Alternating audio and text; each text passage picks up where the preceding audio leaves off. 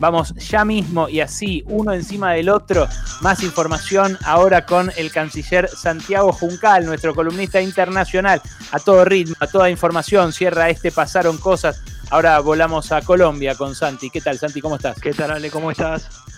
Bien, muy bien. Día agitado, surgieron informaciones de último momento, pero no quiero que dejes de contarme qué pasa en Colombia, que hay muertos y heridos en represiones. Efectivamente, el miércoles pasado hubo un asesinato de la policía al abogado Javier Ordóñez en, por parte de uno de los comandos de, atención inmediata de Colombia, como se le llama a las sedes de la policía. Fue asfixiado, golpeado, le dieron descargas de pistolas taser y le dieron patadas. Los policías eso hizo que al día siguiente, desde el mismo miércoles a la noche, porque en realidad el asesinato había sido en las primeras horas del miércoles, hubiera grandes protestas en las principales ciudades de Colombia, Medellín, Barranquilla, Cali, la propia Bogotá, dejó nuevos muertos, más de 10 muertos al menos, más de 200 heridos eh, civiles y casi 200 policías heridos porque fueron directamente quemadas en la ciudad de Bogotá, sobre todo las CAI, eh, estos comandos de atención inmediata de los que te hablaba antes.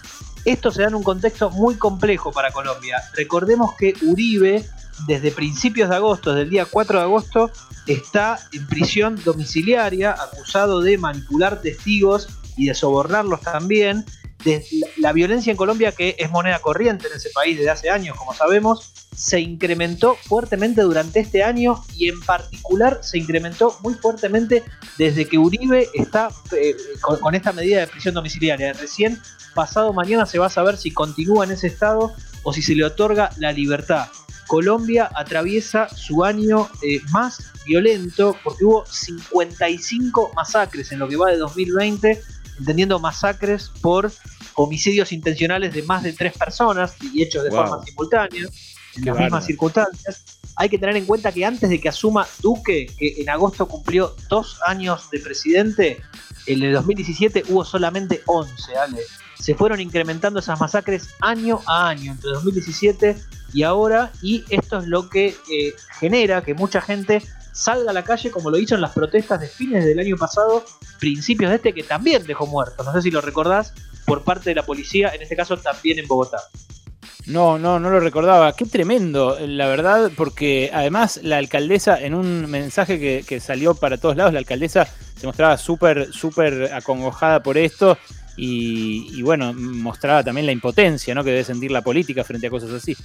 Efectivamente, la alcaldesa es de un partido de centro izquierda, el Partido Verde. También ella tiene ciertas eh, potestades sobre la policía. Un poco se pasaron la pelota al presidente Iván Duque y ella por este, por, este accionar de la policía. Eh, Duque defendió cerradamente a la Policía Nacional. De alguna manera lo que hizo fue eh, decir o, suscribir la teoría de las manzanas podridas. Hay que investigar lo que pasó acá, pero esto se da en un contexto, como te decía antes, sale en el que la violencia crece y crece contra periodistas, contra referentes sindicales, contra referentes indígenas y también contra dirigentes ambientales.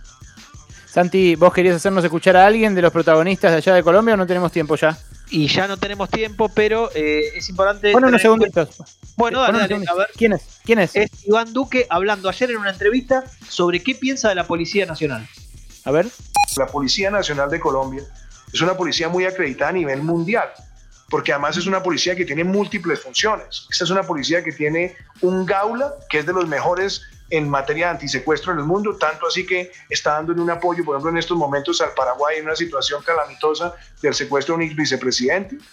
Tenemos una policía fiscal y aduanera que es una de las más efectivas en la lucha contra el contrabando y el lavado de activos. Tenemos una policía que defiende niñez y primera infancia, adolescencia. Es decir, hay muchas funciones. Esto es lo que tenía para decir Duque, Ale, después de los asesinatos cometidos con armas de fuego por la Policía Nacional la semana pasada.